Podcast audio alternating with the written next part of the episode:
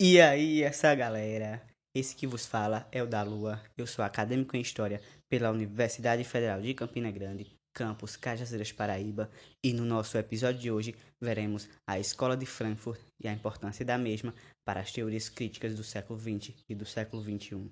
E aí, bora pro podcast? A Escola de Frankfurt foi formada no início dos anos 1920, mais especificamente em 1924 dentro do auditório da Universidade de Frankfurt, na Alemanha. Ela reuniu em torno de si um grupo de filósofos e cientistas sociais de, de inclinação marxista. Esses intelectuais desenvolveram a chamada teoria crítica da sociedade. Seus principais integrantes eram Theodor Adorno, Max Horkheimer, Walter Benjamin, Herbert Marcuse, Erich Fromm e Jung Habermas e entre outros.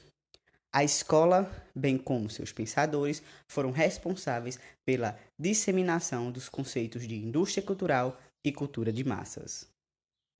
A escola de Frankfurt foi o embrião de um grupo de teóricos europeus que se dedicaram à elaboração de uma teoria crítica sobre a sociedade, tendo a revisão bibliográfica como método, ou seja, esses pensadores de inclinação marxista faziam uma própria crítica em cima do marxismo, ou seja, tentando adequar as ideias desenvolvidas por Marx ao seu contexto, né, ao contexto atual em que esses filósofos e cientistas sociais estavam vivendo. Que era o quê? Qual era o contexto que esses pensadores, que esses filósofos e que a própria escola de Frankfurt nasce?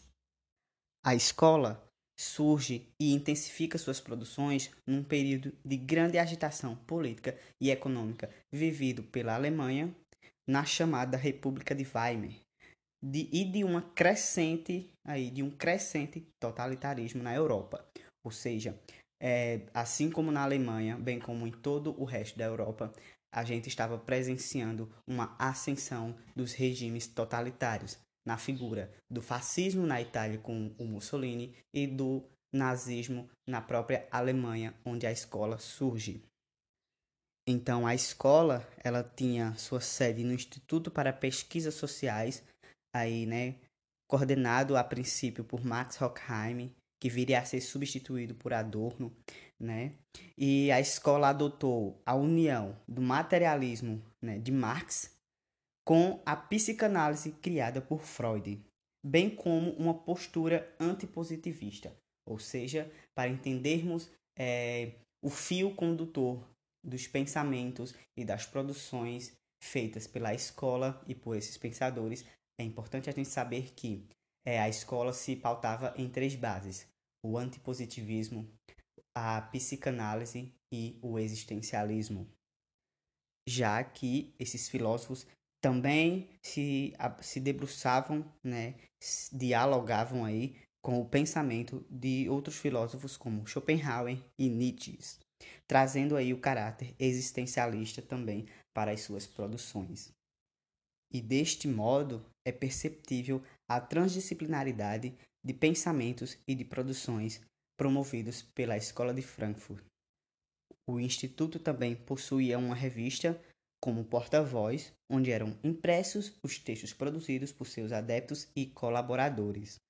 É importante ressaltar que a Escola de Frankfurt nasce e se forma no contexto de deflagração da Revolução Russa, em 1917, o surgimento do regime fascista e a ascensão do nazismo na Alemanha, que provocou o exílio forçado dos seus participantes, é, já que a maioria dos seus membros eram judeus, como, por exemplo, o Walter Benjamin, que cometeu suicídio na sua tentativa de fugir do regime nazista. O advento do fascismo tornou esses intelectuais nômades, fazendo com que eles tivessem que buscar exílio em países como os Estados Unidos, por exemplo. As principais características das produções da Escola de Frankfurt se dão a partir da teoria crítica, que buscava aí analisar as condições sociopolíticas e econômicas né, e suas aplicações visando a transformação da sociedade, as teorias críticas contra o capitalismo e também a atualização das leituras sobre o marxismo, ou seja, é, esses pensadores, esses filósofos né, de inclinação marxista faziam uma autocrítica dentro de suas produções, já que é, os mesmos sabiam que o que Marx produziu no seu tempo não se enquadrava ao tempo em que os mesmos estavam vivendo. Então eles buscavam fazer uma releitura das teorias de Marx para que fosse possível entender a realidade social que os mesmos estavam vivenciando naquele momento e naquele contexto.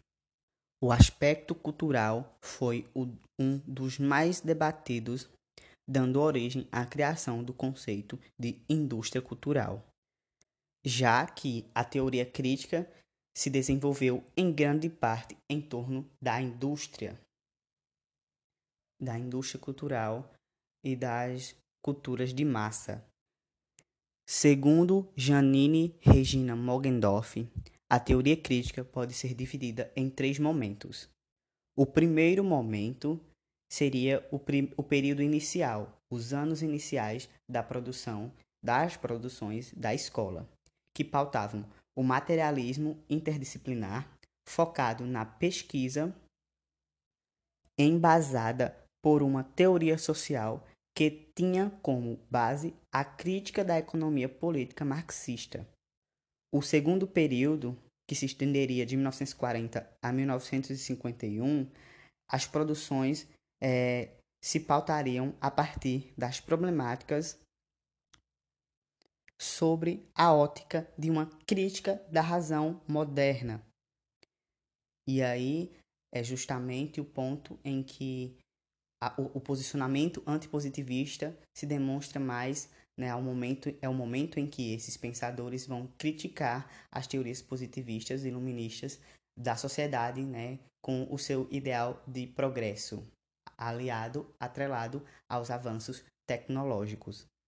E o terceiro período é, seria uma retomada do projeto inicial, é, né, uma busca aí por essa ciência social crítica. No entanto, um dos pontos que, marcará, que marcarão a escola de Frankfurt é justamente o ponto da indústria cultural, já que o conceito da indústria cultural surge no livro Dialética do Esclarecimento, escrita pelos filósofos da primeira geração da escola, Theodor Adorno e Max Horkheim. Para eles, uma das maneiras de dominação capitalista se daria pela cultura. Segundo os mesmos, haveriam dois pontos de cultura autênticos, que seria a cultura erudita e a cultura popular. Já a chamada cultura de massa seria inautêntica, pois esta alienada, pois esta seria alienada pelo capitalismo. Essa é, chamada cultura de massa, ela perderia o velcro ali, né, discutido por Walter Benjamin, aquela áurea que é, a arte teria. Né? Então a arte ela passaria a ser um produto. E quando a arte passa a ser um produto, ela deixa de ser autêntica, ela deixa de servir ao seu propósito crítico da sociedade. Deste modo, a escola de Frankfurt se coloca e é colocada por muitos estudiosos como uma escola teórica de extrema importância, já que a mesma trouxe, possibilitou discussões significativas para o entendimento da sociedade moderna e contemporânea, atualizando as próprias teorias marxistas e colocando em xeque o pensamento positivista iluminista, que formou e deu sustento ao que viria a ser a sociedade moderna. A Escola de Frankfurt, bem como seus pensadores e suas produções, nos possibilitaram a enxergar a sociedade, as relações humanas, por, um, por uma outra ótica, uma outra lente, já que trouxe em cena as barbáries de uma sociedade doente que, apesar dos avanços tecnológicos, promoveu é, grandes barbáries, entendendo que esses filósofos estavam inseridos num contexto de pós, de pós Primeira Guerra Mundial, de ascensão de totalitarismos e posteriormente o que viria a ser a Segunda Guerra Mundial.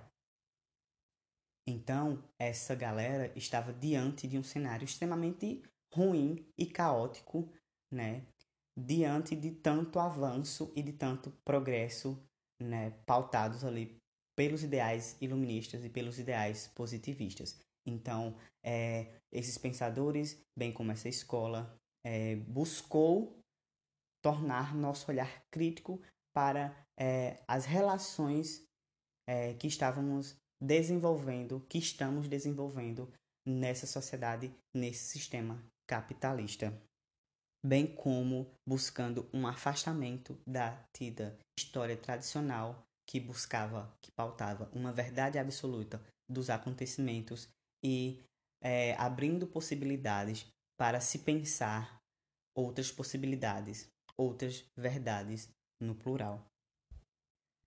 Então é isso, galera. Esse foi o nosso episódio de hoje, a Escola de Frankfurt e a importância da mesma para as teorias do século XX e do século XXI. E até o nosso próximo episódio.